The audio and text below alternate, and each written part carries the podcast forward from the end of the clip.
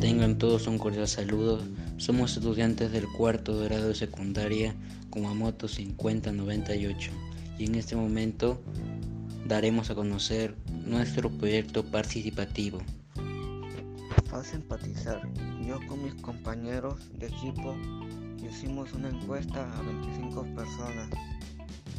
La primera pregunta fue, si pudieras contar con un servicio de instalaciones, ¿cómo te gustaría que fuera?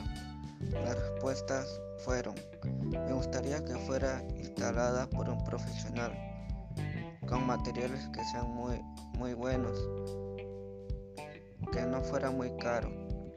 La segunda pregunta fue, ¿te gustaría ser atendido por alguien capacitado que asegure hacer un buen trabajo?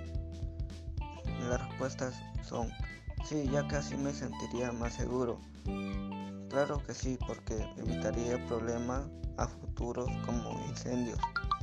Sí, estaría más satisfecho por el trabajo. La tercera pregunta es, ¿has observado cómo las instalaciones eléctricas realizadas por las personas que se recursan son hechos correctamente? La verdad que no solo quería que hagan una instalación rápida y barata. Probablemente, pero no estoy seguro si lo hizo correctamente. Si he observado que mi instalación esté bien, me vayan a estafar y hacer cualquier cosa.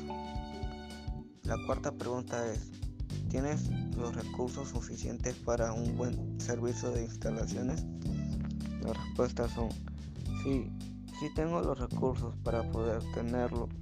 No, pero estoy ahorrando. Más o menos. Estoy ajustado de presupuesto. La quinta y última pregunta son, ¿sabes las marcas de los materiales para una instalación eléctrica? Sí conozco la marca. Fase definir. Proceso de soluciones. Tras la primera etapa de empatizar, hemos adquirido información sobre cuáles son una de las necesidades más importantes que la gente solicita en un servicio de instalación eléctrica. Los materiales de calidad. Para realizar una instalación se requieren materiales y estos últimos deben ser nuevos y de calidad para una duración más extensa y sin riesgo a corto circuito. Instalaciones realizadas por profesionales. Las personas al no estar muy informadas sobre estos temas requieren que la persona a la que pagaron realicen una instalación completamente segura. Mano de obra profesional y económica. Otra de las necesidades es conseguir a una persona especializada y que cobre a una paga razonable y económica. Verificación correcta de una instalación. Esta parte también es esencial debido a que es el detonante si una instalación fue hecha por una persona capacitada o por un inexperto. Las personas que pagaron deben estar pendientes de Fase idear, planificación de idea-solución. Nuestro grupo pensó creativamente y lanzó una idea-solución de abrir un negocio de instalación eléctrica. ¿Qué se necesita para abrir un local eléctrico? Buscar un empleamiento adecuado para una tienda de electrónicos, como puede ser una calle transitada, una zona de tiendas, un centro comercial, etc. De la misma forma, será recomendable que dispongan de suficiente espacio para usarlo como almacén y disponer allí de todos los dispositivos eléctricos para vender. ¿Cómo montar una tienda de materiales eléctricos? 1. Plan de negocio. Debes estudiar el mercado antes de lanzarlo en él. 2. Competencia. Las tiendas de materiales eléctricas son comunes, pero no tantas como las ferreterías. Fase prototipar. Vamos a poner a prueba la idea solución. Inicio. Lo primero que vamos a hacer es determinar a la población.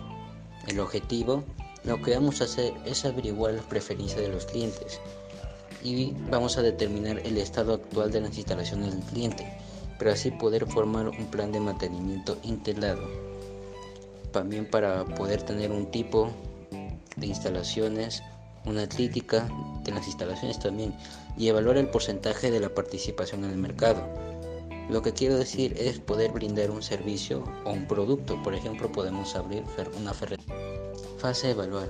Construyendo ideas constructivas del prototipo. Ventajas. La distribución de materiales eléctricos de calidad y las instalaciones bien hechas nos puede llevar a una buena relación con los clientes. Podemos implementar diferentes formas de comunicarnos con los clientes como páginas web, así como los medios virtuales usando el uso de la tecnología, que es lo más común necesario en la actualidad. Puntos débiles.